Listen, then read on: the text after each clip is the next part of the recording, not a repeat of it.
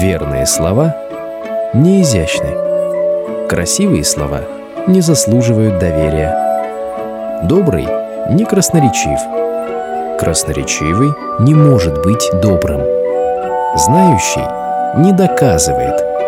Доказывающий не знает. Позиции. Ведущий Руслан Руденок.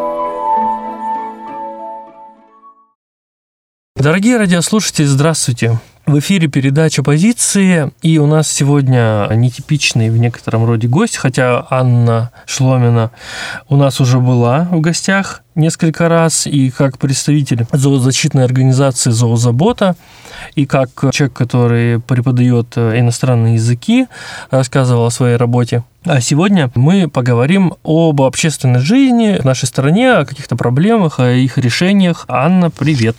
Привет. Первый вопрос я хочу тебе задать в таком ракурсе, чтобы люди поняли о тебе побольше, потому что мы, хотя уже с тобой здесь встречались, но у нас как бы разные совершенно сферы, да, которые в чем-то связаны, в чем-то не связаны. И я бы хотел, чтобы ты рассказала вообще о том, как ты э, развивалась вот в детстве, в подростковом возрасте, как ты пришла к тем сферам, которыми ты впоследствии занялась? Да, хороший вопрос. Ну, родилась я в Иркутске, я коренная иркутянка, родители мои из Боханского района, но за свою жизнь я еще успела пожить на БАМе, пять лет бамовского детства, поселок Улькан, они, конечно же, сохранили теплые воспоминания в моей душе, и, знаете, даже у меня была такая мечта, когда я уже выросла, мне было там 20-25 лет, и думаю, хочу вернуться на БАМ, потому что, когда мы уехали, моя вот детская душа, она, правда, страдала, потому что деревенское детство, оно лучше городского, на мой взгляд, потому что можно было бегать, прыгать с крыши в сугробы, с разбегу вылетать, и это было очень весело. И знаете, я осуществила эту мечту, и я спустя лет так 15 вернулась на БАМ и поняла, что лучше бы я этого не делала, потому что когда я вернулась, мои детские воспоминания, они разрушились об увиденное. То, что я там увидела, полная разруха, покосившиеся дома, с БАМа все разъезжаются, конкретно в магистральном-то, может быть, еще неплохо обстоят дела, но с моего родного любимого вулкана все поразъехались. Покосившаяся школа, все это, конечно, печально. А какие годы были? С 90 по 95 где-то прожили на вулкане, где-то примерно так. А вернулась я в 2008 то, что я увидела, конечно же, меня очень сильно опечалило и печалит до сих пор, потому что мы с людьми общаемся, там у родителей остались какие-то друзья, кто-то приезжает, уезжает, но в основном, конечно же, село умирает. Вернулись мы в Иркутск, а, закончила я здесь школу, поступила в ВУЗ, училась на преподавателя иностранных языков, английский, испанский, то есть я преподаватель. С 2007 года я работаю и в политехе работала, и в общеобразовательных школах, но в основном, конечно же, преподаю в частной школе. Параллельно, пока я училась в ИНЯЗе на учителя, подумала, что мне этого мало, и думаю, надо еще какое-то образование получать, потому что на языках, конечно, можно зарабатывать, но ну, мне было мало. Как всегда, мне всегда всего мало. И пошла учиться на второе высшее, на факультет связи с общественностью. Получила там красный диплом. Безумно кайфовала от пар, то есть по 6 пар в день. Сначала на одном факультете три пары, потом на другом факультете три пары. В 9 часов выходила с иньяза, полна сил, энергии. В общем, как-то так у меня сложилась судьба, и пошла после вуза, сразу же защитила диплом, на следующий день вышла на работу. Работаю, угу. работаю, работаю. На данный момент я нахожусь и в декрете, и параллельно учусь в магистратуре. Тоже в любимом иньязе, который сейчас уже не иньяз, а государственный университет, к сожалению. Было у нас четыре лингвистических вуза в России, осталось три. Не отстояли наш иньяз. Я, конечно, тоже безумно расстроена, и все наши иньязовцы, что не смогли отстоять, и то, что произошло, я считаю, что это просто халатность, и наши власти допустили ошибку, и иньяз теперь не иньяз, а ГОС. Ну вот учусь в магистратуре также на факультете испанского языка, совершенствую свои знания. Ты сейчас учишься? Да, я сейчас третий uh-huh. курс заканчиваю, вот этот год последний, вот надо писать вот работу. Uh-huh. и выпускаться с магистратуры. Понятно, что мне магистратура ничего не дает, потому что я закончила 5 лет вуза, то есть я специалист, а в магистратуру обычно идут после бакалавриата. Но это было желание учиться. Вот хочется мне где-то все время учиться. Еще планирую пойти на финансы, но да, надо найти на это время. Ага. То есть ты с ребенком совмещаешь? Наверное? Совмещаю, да. У меня заочка.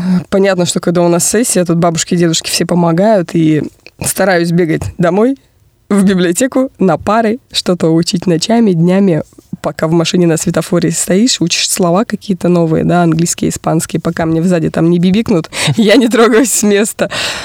Ну и в 2008 году, когда я вышла из вуза, как-то, знаете, меня окрылило, что ли, создала общественную организацию по защите животных. Точнее, сначала начала помогать приютам для животных. Начала помогать животным, потому что увидела большую проблему на улицах нашего города очень много животных. Понятно, что сейчас их стало мало, потому что мы работаем, но они в любом случае остаются. А вот если проехаться по Иркутской области, вот э, последний месяц я со своими коллегами езжу по Иркутской области, и что я увидела? Если в Иркутске там, допустим, ну, две-три собачки пробегут по улицам, вроде как для нас это тоже такой шокирующий момент. Ух ты, бездомные собаки бегают. То, когда выезжаешь за пределы Иркутского района, Соли, Шелихов, Тулун, большое количество безнадзорных животных. Ну да. Поэтому... Про... недавно покусали даже чуть-чуть. А, чуть-чуть покусали. Ну, это любя. Честно говоря, ни разу меня никто не кусал, ни разу на меня никто не гавкал. Но это, видимо, да, стечение обстоятельств все-таки бывает. Но вот мы работаем в этом направлении. А нашла я все-таки себя и в преподавании, и в защите животных, но больше моя деятельность свелась спустя некоторое время к стерилизации, потому что спасение животных на улице ни к чему не приводит. Я поняла, что не животные у нас виноваты в том, что они остались бездомными, да, и что они оказались на улице, а все-таки люди, потому что бесконтрольное разведение животных порождает большое количество безнадзорных животных на улице. Тем мы и занимаемся, моя общественная организация, что мы стерилизуем. Открыли пункт льготной стерилизации в 2016 году. Достаточно популярный проект. Их было на тот момент всего два по России, Новосибирск и Иркутск. И вот с 1 октября 2016 года мы стерилизуем. Мы простерилизовали более 10 тысяч животных. Вроде как сумма 10 тысяч, ну такая внушающая, да. Но хочу сказать, что она могла бы быть в разы больше. Почему? Потому что мы, допустим, выезжаем в область. Каждый месяц раз минимум мы выезжаем в область. Усолья, Байкальск, Слюдянка, Усть-Кут, куда угодно, Альхон, где у нас только не бывало. Но мы могли бы делать больше, если бы нам не вставляли палки в колеса. Я прям это открыто говорю. Приезжаем в муниципалитет, общаемся с мэром, говорим, что мы официальная организация, говорим о том, что мы за вашу безопасность. Давайте стерилизовать домашних, чтобы не было бездомных. Как всегда, мэр говорит, да-да-да-да-да, конечно, конечно, мы вас полностью понимаем, поддерживаем, давайте стерилизовать. Через неделю приходит отказ. Ой, вы знаете, вот эм, то помещения нет, то нам это не надо, то еще какая-то причина, чтобы отказать. Вот я не понимаю, местные власти как-то вот не любовь, что ли, к своему народу, населению. Непонятно мне это. Допустим, в июне мы были в Веденщине. Пришло большое количество людей. Простерилизовали мы за день более 30 животных. Мэр один и тот же. Баклаши, Веденщина. И люди в баклашах-то как-то подобиделись. Вот что-то в Веденщину приезжали, а в баклаши не приехали. И они пошли к мэру с просьбой, а почему к нам не приехали? Мы тоже хотим, чтобы наших животных простерилизовали. Потому что устали от того, что кошки, да, они постоянно же могут каждые два месяца окатиться. Мэр сказал, что вот у нас нет помещения, и вообще вот как бы не отвлекайте меня от работы. Ну вот все упирается в это. То есть мы могли бы работать больше. Могли бы стерилизовать, бирковать, отлавливать животных больше. Ну вот как можем, своими силами так работаем. Пишем на гранты, подаем на гранты документацию, проекты. Практически никогда нас не пропускают. А на животных выбить какой-то грант очень тяжело. Еще раз акцентируюсь, да, чтобы мы вот отошли от спасения животных потому что просто-напросто приюты переполнены. Но нашли себя в стерилизации. Мы вот все-таки занимаемся операциями. Это все-таки операции, это ответственность за жизнь животного, и это достаточно нервная работа, потому что когда человек приходит со своим питомцем, это его член семьи, и он там сидит, трясется, иногда мы отпаиваем хозяина или хозяйку, потому что они больше переживают, чем само животное. Поэтому ну, вот такая деятельность с жизнью животными, ответственность, которую мы на себя взяли, мы к ней э, серьезно подходим, и угу. все-таки вот тяжелая деятельность. Ну, мы... то есть вы решили, так сказать, устранять причину, что логично. Да, конечно. Вот я говорю, что животные это не виноваты, что они там на улице оказались. Мы боремся с причиной. А наше правительство, наше э, государство, э, местные уровни власти, они борются с последствиями. Они все пытаются их отловить. Вот uh-huh. и всегда общаюсь с мэрами и говорю, ребят, ну, не ребят, конечно, уважаемый мэр, там, ну, давайте все-таки мы с причиной будем бороться, а не с последствием. Ну, то есть и ты логично решила, что нужно как бы менять систему уже по ее, так скажем, правилам, да, изнутри. Поэтому ты, ты же, получается, насколько я помню, э, политической этой деятельностью начала заниматься где-то, ну, не студенчеством, но где-то вот в этом районе, да? Да, как... С молодежного парламента, да? по-моему? Да, после вуза я попала в молодежный парламент при законодательном собрании Иркутской области. Тем мы занимались, что мы пытались продвинуть различные законы, мы обращались в Институт Спиранского о том, чтобы ввести в России обязательную стерилизацию. Мне кажется, у нас в России по-другому и не получится. Мы пытались продвинуть закон об обязательной стерилизации домашних животных. После того, как мы получили одобрение в Институте Спиранского, мы отправились в законодательное собрание. Там тоже наши местные депутаты комитет экологии поддержал, мы обратились в Государственную Думу, а вот там нас не поддержали. И пришел отказ о том, что такой закон мы вот не готовы на Россию принимать. Хотя я считаю, что все-таки кнутом и пряником надо обязать людей стерилизовать своих животных. Но сразу, да, чтобы не было какого-то негодования, стерилизация вещь дорогая.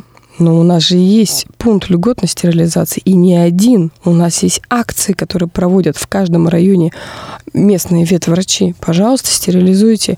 Но я говорила о том, что если человек отказывается стерилизовать свою дворняжку или кошку и плодить да, этих котят постоянно, ну, тогда платите налог раз в год. Ну, допустим, 100-200 рублей сумма небольшая, она не должна быть сильно большой. Но эти деньги с налога должны пойти на содержание животных в приютах, либо на стерилизацию безнадзорных животных. Вот такой вот законопроект я пыталась продвинуть. Местный уровень поддержал, но федералы, к сожалению, отказали. Если так говорить на сегодняшний день, Анна Шломина как политически уже не активист, а как политический деятель, который планирует дальше этим заниматься, я так понимаю. С твоей позиции, как ты считаешь, вот помимо темы э, животных, причем животных, естественно, в широком смысле, то есть не только э, животных городских, я имею в виду, да, безнадзорных, а вообще животных и в целом экологии, потому что у нас такой регион, у нас тайга, у нас Байкал, у нас вообще очень разнообразная природа, богатая, как бы краснокнижная. Вот какие бы ты проблему выделила? Как человек, который животным э, Смотрите, у нас бесконтрольная охота. Вот э, я преподаватель, и у меня в учениках большое количество людей. То есть от мала до велика. То есть у меня не только школьники, у меня взрослое население учится, английский, испанский, они все охотно приходят, развиваются, учатся. Конечно же, по неволе я узнаю, что практически ну, наверное, в каждой там седьмой, восьмой семье а мужчины ездят на охоту. Меня это очень сильно удивило. Конечно же, все это незаконно. Они покупают себе оружие, они выезжают на охоту. Далеко ходить не надо, это обычно там где-то вот, знаете, Черемховский, Саянский район, там куда-то недалеко они так ездят а, покупают себе оружие, даже тепловизоры покупают, берут с собой детей, и охотятся. И, к сожалению, нет никакого за это наказания. Краснокнижные животные у нас убиваются. Те наши знакомые, которые живут на Баме, они вообще не думают о том, что краснокнижных убивать нельзя. Они спокойно ходят на охоту, охотятся. Доказать что-либо, какой-то факт незаконный, очень сложно. Потому Почему? Потому что у нас э, произошла некие изменения в лесном хозяйстве. У нас как таковых егерей сейчас нет. А, никто не следит за заповедниками. Ну, понятно, что условно там есть директора, но сами егеря, они теперь не работают. Пожаловаться или привлечь к охоте, да, тех людей, которые вот самовольно заезжают в лес стреляют куда хотят и в кого хотят, мы не можем взять с собой какого-то человека ответственного, потому что вот в России прошла такая вот реформа в лесном деле. На мой взгляд, это достаточно плохо, потому что, ну, давайте будем все бесконтрольно охотиться, убивать этих краснокнижных животных. Мы на самом деле в повседневной жизни об этом даже не задумываемся. Но если чуть-чуть копнуть, посмотреть интернет или просто опросить своих знакомых, охотников очень много. Ну, вот прям в, среди моего окружения очень много. Ну, понятно, что я там могу им сказать, да, выразить свое недовольство, но от этого ничего не изменится. То есть пока мы законодательно не вернем то, что было раньше, ну, я вспомню Советский Союз, потому что всегда был егерь, всегда был ответственный человек, и он был за какой-то определенный участок леса ответственен, и к нему были все вопросы. А теперь таких людей нет. И угу. я считаю, что эту практику Советского Союза нужно возродить в защиту нашего леса, в защиту нашей природы. Ну, чтобы уточнить просто, чтобы э, слушателям было понятно, что Анна не за возрождение всех практик Советского Союза. Не-не-не, только вот за лесную зону, конечно. Потому что, ну, как это можно вот остаться без э, человека, который отвечает за заповедник, за леса? А вот теперь спросить не с кого. Я считаю, что это большой минус нынешней власти. Мгм. А вот если перейти от э, животных вообще к общечеловеческим проблемам, к людям, так скажем, перейдем, то основные проблемы экологии при Ангаре, ты как на них смотришь? Я помню еще, будучи школьницей, я прочитала статью, что, оказывается, наша Иркутская область на третьем месте по стране по раковым заболеваниям. То есть онкобольных у нас большое количество. А почему у нас большое количество онкобольных? А потому что у нас радиационных захоронений тоже большое количество, о которых мы с вами даже не знали, не догадывались, не У читали. нас и производство не только захоронение. Да, конечно. Просто об этом не говорят, да, в СМИ, дабы не получить какие-то народные волнения. На самом деле это так. У нас на берегах Байкала большое количество захоронений. Далеко тоже ходить не будем. У нас рядом усолье Сибирское, бывший усолье Химпром. Мы побывали на усолье Химпром месяц назад с моими друзьями, коллегами. Знаете, я до сих пор пребываю в шоковом состоянии. Как можно было рядом с городом построить такое производство, как усолье Химпром, производить. Я понимаю, что их производство, оно важно. Различные химические, грубо говоря, препараты, да, они нужны в быту, мы ими должны пользоваться, все понятно. Но разместить такой завод в черте города или вот в километре от города, ну это просто Ну, халатность. видимо, экономили на логистике и транспорте, все такое, на времени. Ну, ну и сэкономили на нашем здоровье, да. И вот когда мы приехали, мы увидели, у меня, кстати, в Инстаграм э, есть пост, и сторисы были, и посты о том, что мы увидели. На территории Усолья Химпрома можно сказать, что есть еще один город с большим количеством заброшенных домов. Пятиэтажки стоят не одна, я не знаю, их там штук 20, наверное. Мгм. Они заброшены, 5 этажей, плюс 5 этажей, вот эти пятиэтажек, они все между собой под землей связаны. Там есть бункеры, там есть подземные ходы, чего там только нет. И что меня поразило, что когда Усолья Химпром работал и закрывался, все отходы утилизировались в цистерны большие. Цистерны Мгм. и закапывались в земли. То есть все вот те химически опасные элементы первого, второго класса, они находятся в земле. Как их утилизировали, по каким технологиям, этого неизвестно. И почему их так утилизировали? Когда Просто они выльются. да, как вот так вот их и залили, да, запечатали и в землю зарыли. И вот сейчас у нас э, работает э, федеральный экологический оператор, который пришел в Усолье. Росатома, да? Русатом, да, все правильно, Русатом. Они произошли в Усолье для того, чтобы эти цистерны извлечь, Мгм. переработать, то есть их расщепить на элементы, чтобы они уже не были а, в составе химически опасных соединений. И вот на мой вопрос, причем мы когда были, да, там месяц назад, э, руководитель сказал, что мы у нас по документации, да, то, что мы смогли э, найти, 16 цистерн огромных. А 17-ю они нашли случайно, потому что они что-то копали, какие-то свои установки ставили. Ну, они же там разместили большое поле деятельности. Они нашли 17-ю цистерну. То есть по документации даже не все указано. И вот на мой вопрос, а как так, ребят, получилось, что никто не знает, где какая цистерна, с какими химическими отходами зарыта? Мгм. И такой вот вопрос последовал. А вы знаете, когда это все создавалось в далеких годах, когда Усолье Химпром работал, не было документации и не было какого-то приказа об утилизации этих отходов. То есть работал себе предприятие, работало, а о последствиях никто, как всегда, и не, не задумался. И вот они нашли 16 по документации цистерн, 17 нашли случайно, и еще неизвестно, сколько там под землей находится зарытых цистерн.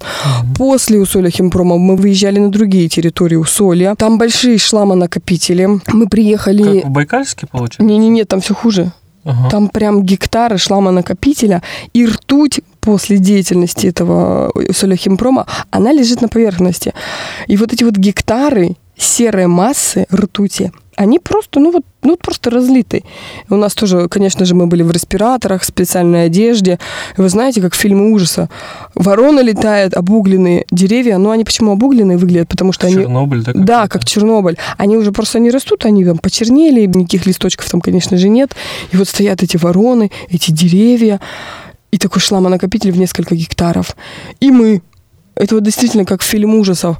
А ветер-то дует. Мгм. Куда он дует? В сторону Соли, в сторону Иркутска. Да везде дует ветер. И вот эти все опасные химические элементы, они разлетаются. Отсюда здоровье нашего населения оставляет желать лучшего.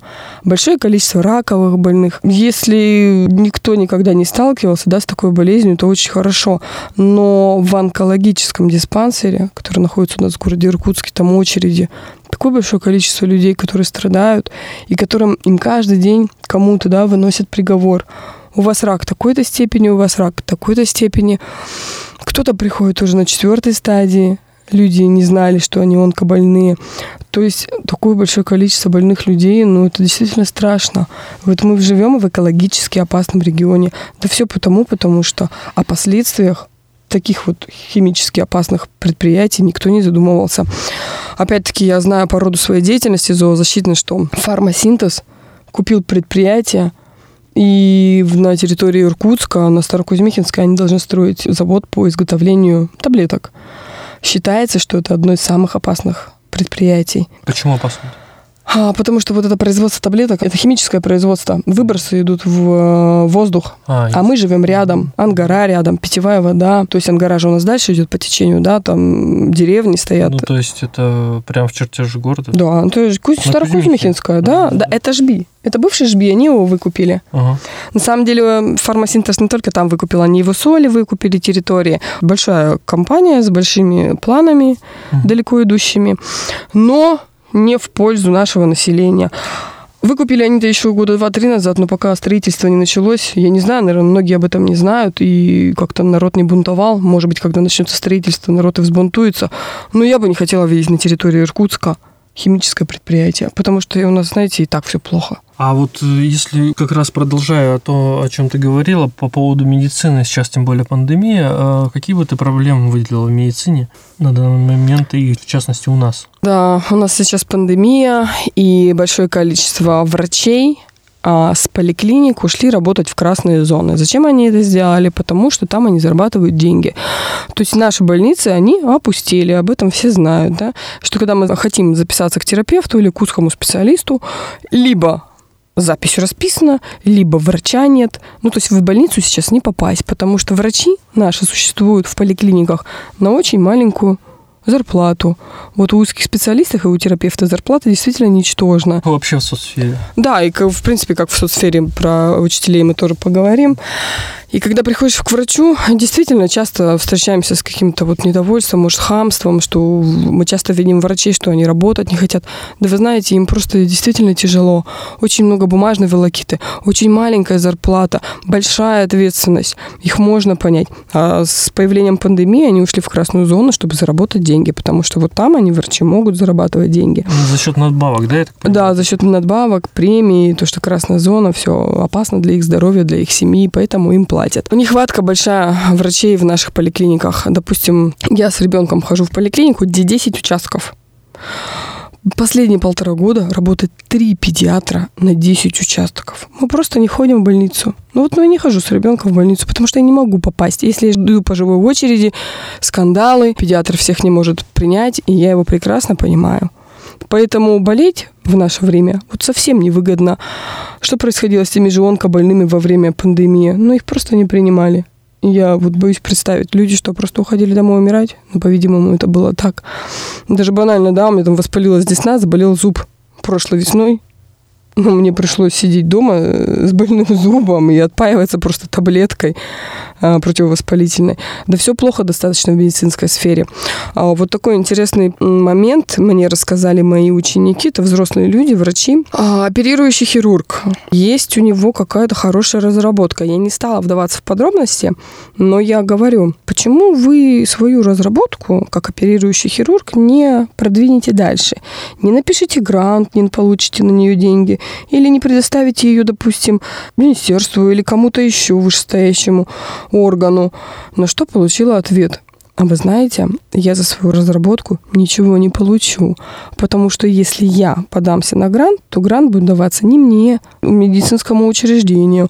Если я захочу продвинуть свою разработку, она будет принадлежать не мне, а, допустим, научной лаборатории. И вот человек, умный человек, ему 35 лет, оперирующий хирург, в его мечтах, знаете что? Вот с этой разработкой уехать за границу. И меня это безумно расстроило. И человек действительно ходит, учит иностранный язык Мгм. с целью уехать из России. Ну, то есть это как раз утечка мозгов. то, Да, это утечка мозгов. То есть человек с золотыми руками, с мозгами, он не может себя здесь реализовать. И он готов уехать в другую страну и заниматься медициной и работать на благо населения другой страны, а не нашей страны. Это проблема еще и науки. Мы как бы уже даже этой сферы частично сейчас касаемся. Ну да, проблема науки. То есть обидно, знаете, за наш народ, за наши умы. Это, действительно проблема федерального уровня. Мгм. И я считаю, что если ты разработал что-то, то ты должен заниматься проблемой. Это все лавры, да, они должны идти в руки именно этому человеку, а не медицинскому учреждению. Потому что медицинское учреждение получит премии, награды, да, может, какие-то деньги из бюджета. А человек, который эту разработку создал, ее довел дома, не получит ничего, а так и будет сидеть на своей ставке, на своей маленькой зарплате. А вот э, мы сейчас коснулись с тобой, да, науки. Э, Вот как человек, э, во-первых, работающий всю жизнь в сфере образования, и, и как молодая мама тоже, кстати, как ты считаешь, какие основные сейчас у нас проблемы или какие-то, может быть, особенности развития нашего образования? А, Это вообще моя боль и печаль. Значит, когда я в 2007 году закончила ИНИАС, а, сразу же в сентябре мы пошли работать преподавателями с моими девчонками из курса. Пошли мы в политех. Ну, как-то так вот получилось. Пошли в политех, да и все. Видимо, куда пальцем ткнули. В тот же день нас оставили работать. Ну, То есть мы не, там, не успели собрать какие-то документы, нам сразу же сказали, все, нехватка учителей, идите работайте. А, Я работала на 0,70 ставки, а моя коллега работала на ставку. Зарплата за ставку в 2007 году была 2700 рублей. Моя зарплата была 2050 рублей. Я вам честно говорю, что надо мной смеялась вся семья. То есть я пять лет училась, Учила английский, испанский языки, да, вышла с горящими глазами, думаю, сейчас буду работать учителем, учить э, школьников, студентов. Но 2000 рублей мне хватало ровно, чтобы с Байкальской доехать до политеха. То есть моя зарплата, она была ничтожная. Мной все смеялись, потому что, ну, говорили, ну, зачем ты там работаешь-то?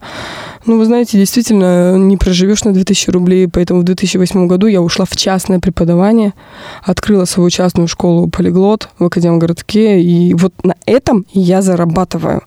Я это всегда открыто говорю, что мне хочется работать в университете, в среднеобразовательной школе, но я не выживу на такую зарплату. Вы знаете, все-таки мечта-то осталась работать где-то, да, в госструктуре, в бюджетной организации. И два года назад я устроилась работать в общеобразовательную школу возле дома, будучи в декрете, и вторник-четверг я выходила, преподавала испанский язык. А, Господи, у меня тоже было чуть меньше ставки. В общем, получала я 12 тысяч рублей. А, Полтора года я работала. Все, мне все нравится. То есть сам процесс, вот я в душе учитель. Я люблю учить людей, видеть их успехи. Я этому радуюсь. У нас со всеми теплые отношения. Со всеми учениками, с родителями никаких проблем не бывает. Но что я увидела в школе? Во-первых, есть соревнования между школами. Когда я заступила на должность учителя, меня вызвали к директору и сказали, два и три не ставить. Я говорю, ну я как бы не собираюсь двойки ставить, потому что я же работаю с детьми, чем у них выше оценки, значит, я хорошо поработала. Кто это соревнование придумал? Кто его И придумал? вот, когда спустя месяц я поняла, что уровень знаний школьников, он низкий, и посыпались с моей стороны двойки и тройки, потому что я не буду ставить 4 или 5 человеку, который ничего не выучил. Меня на ковер вызывает директор, зам директора, заучи, и говорят, вы что это, Анна Дмитриевна, решили нам рейтинг школы понизить? Я стою, уже, в общем, знаете, как бы в 35 лет давно да, там, не только вышла с вуза. Я говорю, не поняла, в смысле я понижаю вам рейтинг школы. Мне так и объяснили, что существует рейтинг среди школ, то есть там в пятерку, в тройку, в десятку, да, у нас школы соревнуются, ну, видимо, отсюда получают какие-то блага там с Министерства образования. Ну, либо это просто э, престижно входить там в десятку лучших школ Иркутска. Но что мне сказали, если вы будете понижать нам рейтинг школы, мы вас уволим. Я говорю, без проблем. Я говорю, вы можете меня уволить, потому что я сюда пришла не за 12 тысяч рублями, да, потому что у меня есть свое частное преподавание, я зарабатываю там. А здесь я для того, чтобы заниматься обучением детей. В общем, а, полтора года мы бодались с руководством школы. Меня раз, наверное, в четверть вызывали на ковер и говорили, почему у вас здесь двойка, здесь тройка. Я говорю, ну, вы знаете, когда наглый девятиклассник сидит на последней парте, щелкает семечки и сидит в телефоне и не слушает меня, я ему 4-5 никогда не поставлю. Ладно бы это был, допустим, да, умный человек, который делает домашнюю, я могла бы к нему подход найти. Но когда и родители поддерживают такую политику, и руководство школы, поддерживает такого да, ученика, то, извините, ни о четверке, ни о пятерке речи не идет. Поэтому спустя, наверное, полгода ситуацию мы выправили. Лично мои дети, которые у меня учились, они стали ходить с учебниками. То есть до этого они ходили без учебников. Они стали делать домашнюю работу. Они привыкли писать диктанты. Они знали, что я сейчас с них по полной спрошу. И надо сказать, что у меня дети выровнялись по знаниям и стали получать четверки и пятерки. А почему ушла со школы, да, если кто задаст этим вопросом? Ну, просто потому что неудобно мне, честно говоря, бегать и в частную школу работать, и маленьким ребенком заниматься, и в общеобразовательной школе быть. И когда меня постоянно ругают за то, что где-то я тройку кому-то поставила, но если ее поставила, значит, это было заслуженно. Так вот у нас все в образовании. Вот что еще, кстати, хочу отметить, что в школе в каждом кабинете есть проектор. Действительно есть проектор, я им пользовалась. Я единственная в школе, кто им пользовалась. Потому что все остальные учителя ими не пользовались, они не знали, как ими пользоваться. То есть деньги из бюджета у нас были выделены, все классы оборудованы. Проблема. А вот эти умные доски интерактивные, они стоят, они не включаются. Учителей-то не доучили. Вы объясните им, как работать с этими досками интерактивными, потому что она стоит как минимум самая дешевая 60 тысяч рублей. А если на каждый класс потратить, да, по 60 тысяч рублей, это самое дешевое причем, то это большие суммы. Опять-таки, по проекту федеральному мы, по-моему, она называется «Доступная информационная среда», мы школы, наши вузы оборудовали, а научить не научили, как этим пользоваться.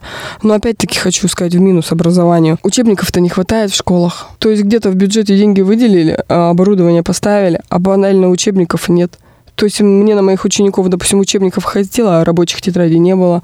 Учителю китайского языка вообще не было учебников. Вот что хочешь, то и делай. По угу. распечаткам учила. То есть Это на самом... Система, видимо, вертикальная. То есть должны же быть запросы прямые по потребностям каждой школы. Да, тут уже, конечно же, вопрос к руководству школы.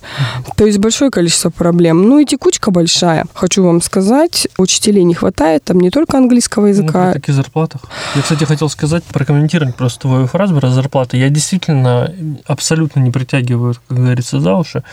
А, из всех моих знакомых, а я и сам, кстати, какое-то время однажды собирался работать в школе, я не знаю никого вообще, ну, кого я знаю лично, и с которым я это обсуждал, кто получает больше 20 тысяч в школе. Вот, да, я, вот. кстати, не сказала самого главного. А по указам майским у нас должна быть зарплата преподавателей школ по средней по региону. А средний регион у нас зарплата 45-47 тысяч, если я правильно помню. Вот, смотрите, значит, наши учителя за ставку сейчас в школе в том году получали 16 600. Ну, допустим, ее повысили. Ну, то есть к 17 тысячам они, получается, за ставку за 18 часов работы. Ну, плюс бумажная работа, плюс отчетности, кучу других проблем. Понятно, вы можете взять классное руководство, 5 тысяч рублей. Ну, что получилось? 21-22 тысячи. Но это только сейчас тебе 5 тысяч Да, рублей. да, это вот буквально год. Года. Да, mm да. То есть вы можете немножечко добирать, но ваша зарплата тоже не будет превышать 20 тысяч рублей. На две ставки работать нельзя. Вот буквально вчера у меня знакомая, закон, да, нельзя. да, которая хотела устроиться в школу, она и говорит, слушай, я вот хотела поработать учителем, но я не готова получать 17 тысяч рублей, у меня ребенок, как бы мне надо на что-то жить. То есть зарплаты-то оставляют желать лучшего. И наше государство все время говорит, надо повысить зарплату учителям. Ну, а вы сколько можете об этом говорить? А когда вы их повысите? У нас большая текучка кадров. В школе, где я работала, иностранные языки преподают студенты. Чему могут научить? Я им как бы не говорю, что они плохие учителя, но у них опыта не хватает. Студент первого-второго курса, он может быть хороший, у него задатки есть, да, все желание, ничего против не имею, но у него нет опыта. Чему научит студент – группу школьников. Вот чему научат? Ну, качество образования очень низко. Кстати говоря, у нас был дистант. За время пандемии был дистант. Мы ввели уроки из дома. Соответственно, закрываешься в комнате, полная тишина, включаешь камеру, микрофон, садишься напротив компьютера, ждешь свой, ну, все по расписанию, уроки идут. С чем столкнулась я? У третьей нет компьютера дома. Я сначала думала, что это неправда, потому что вроде как 2021 год. Действительно, у кого-то нет компьютеров дома. У еще третьих учеников нет камеры.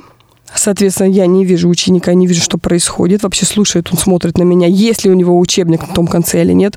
Еще у третьей нет микрофона как он должен со мной общаться. Ну, Тем более, быть, там это тебе немножко схитрили. Они, конечно, где-то хитрили, а где-то это действительно было так. В-четвертых, качество связи. Вот мне, как преподаватель иностранных языков, мне важно послушать произношение ребенка. Я не могу это сделать. То есть у нас, получается, не очень хороший интернет, видимо? Видимо, да. Потому что действительно я видела, что дети заходят на урок в онлайн, да, этот э, класс, а ребенка постоянно выбивает. Я вижу, что он зашел, ушел, зашел, ушел. Я вижу, что проблемы с интернетом есть. И у нас было такое вот волнение в том году, по крайней мере, я как преподаватель это почувствовала. Есть такое понятие, как РЭШ, Российская электронная школа. И ходили большие слухи о том, что весь дистант, то есть все образование действительно хотят перевести на дистанционку. То есть в будущем учиться дистанционно. Ой, простите, я категорически против. Я против дистанционного обучения. А, потому что если взрослые люди могут, да, осознанно, ответственно, вот там записался на курсы, заплатил за них, ты сидишь из дома, тебе удобно и учишься. Но с детьми это не пройдет. Они не учатся, они отвлекаются. То интернет плохой, то камеры нет, то микрофона нет. Чему можно научить ребенка на дистанционке, я не знаю. Если вдруг все-таки в России будут вводить дистанционное обучение, я, наверное, первая, которая напротив Госдумы сядет будет сидеть с одиночным пикетом или с голодовкой, я буду категорически против. И опять-таки, прошлой весной директор нас, значит, учителей собирает и говорит, поздравляю вас, учителя, уровень образования в нашей школе и по стране в целом повысился. Я говорю, простите, а как же это он повысился, когда я даже не слышала, не видела своих учеников, у них у некоторых-то и компьютера нет. Это как же это он повысился-то? Ну вот так вот хорошо велись уроки, дети дома занимались, родители помогали, и уровень образования вырос. Я говорю, нет, Уровень образования у нас просто Я так упал. Понимаю, что это опять же из-за ваших рейтингов такое говорится, правильно? Возможно, да. Кстати, по поводу рейтингов, хочу сказать маленькую от себя ремарку из моей жизни. Я было дело преподавал какое-то время в среднеспециальном учебном заведении, кстати, достаточно таком интересном, я не буду его, естественно, называть. Вот. Интересным в хорошем, я имею в виду смысле этого слова, что там такие творческие специальности и так далее. Но у меня просили не просто ставить четверки и пятерки, меня просили ставить хотя бы тройки. Мотивирует это тем, что если им придется отчислять, то их закроют вообще. Это государственное учреждение. Вот так. Цифры. Угу. Да-да-да, у нас любят э, рисовать, приписывать. Ну, конечно же, я вот в прямом смысле, простите за слово бодаться, я вот бодалась. То с заучами, то с директором, то с детьми. Но я отмечу, что уровень моих учеников, он вырос, потому что они знали, что если они сейчас придут на урок к Ане Дмитриевне не готовыми, будет плохо. Будет два-три, им придется пересдавать. Конечно, я не ставлю двойку сразу же, я всегда даю шанс. Угу. Хорошо, на следующий урок принеси домашнюю. Может, действительно это не успел, но мало ли, что там в семье произошло, вдруг кто-то заболел, мало ли. Поэтому, конечно, я не категоричный учитель. Я всегда даю возможность. Я говорю, давай позанимаемся в субботу. Без проблем, я приду с тобой позанимаюсь. Поэтому за время дистанта и так уровень образования был не очень хороший. Так он еще упал. Ну и тоже, если можно поговорить о ЕГЭ. А, не все любят ЕГЭ. Я, конечно, за государственный экзамен, но я против в его форме тестирования, потому что тест это все-таки узкая направленность. Все-таки единый госэкзамен нужен, но я бы все-таки его форму я бы его изменила, потому что готовиться только по тестам это узко. У нас а, мышление, воображение, да, способность к аналитике, к анализу у детей вот из-за ЕГЭ он все-таки отсутствует. Угу. Продолжу чуть эту тему насчет того, что ты сказала, и я тоже говорил, да, про свой опыт. Так как у тебя была школа именно, да, а в моем случае это среднеспециальный, там проблема еще в том, что там отбор неправильно организован. То есть дети 90% вообще не мотивированы на эти специальности. Они идут, потому что их заставили родители, чтобы они ходили куда-то, и они живут рядом. Это мой случай, я имею в виду, вот такой был. Да, я и они здесь мне тоже соглашусь. прямым текстом. Они говорили, мы ничего не хотим делать.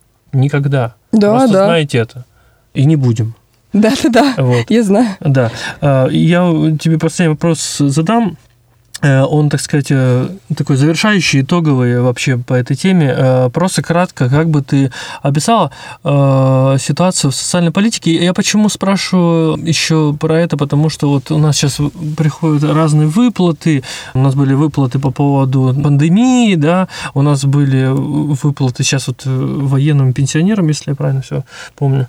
То есть эм, это же как бы в науке называется вертолетные деньги. Вот если коротко, как бы ты сформулировала все-таки, Что у нас вообще с деньгами, социальной политикой? Это что нам нужно с этим сделать? Значит, смотрите, так как я преподаватель иностранных языков, закончила ИНЕС, у меня большое количество друзей разъехалось по миру, я скажу так, что социальная политика в России есть.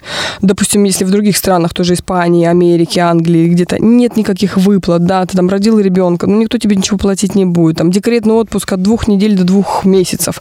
Ну, то есть как две недели после родов прошло, вот все, выходи на работу. Хотя в пандемию, кстати, большие пособия заплатили. Я это знаю просто от людей.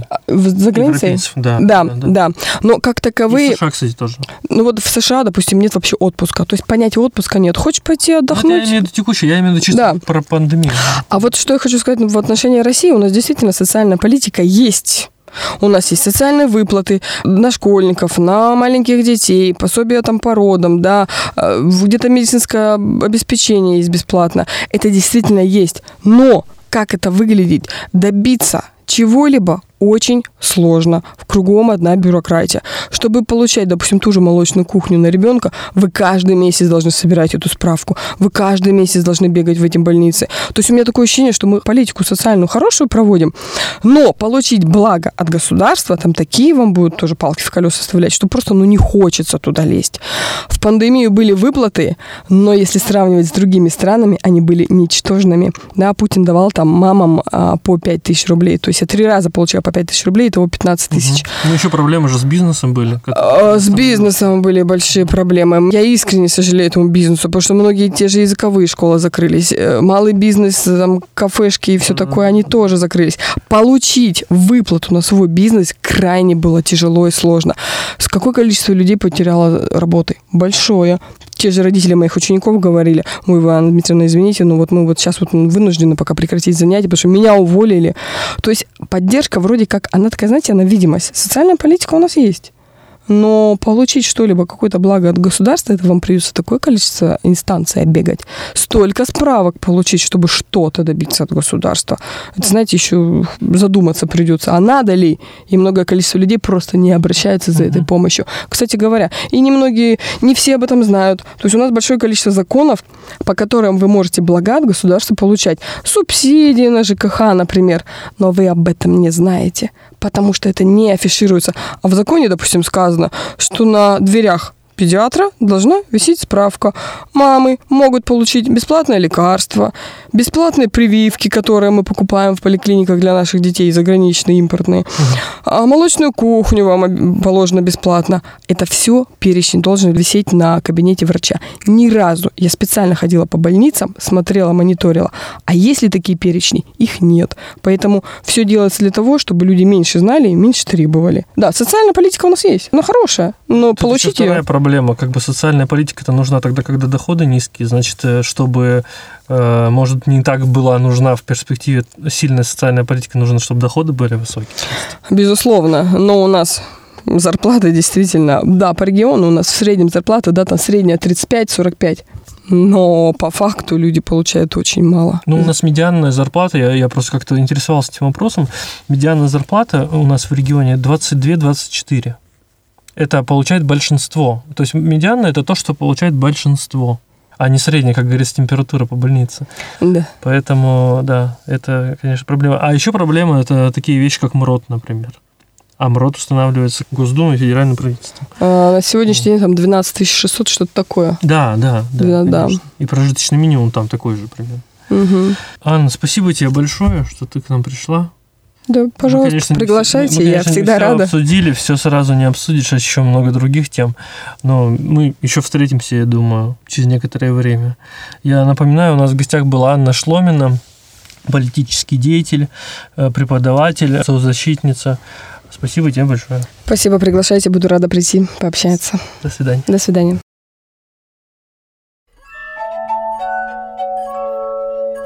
Знающий не доказывает – доказывающий не знает позиции.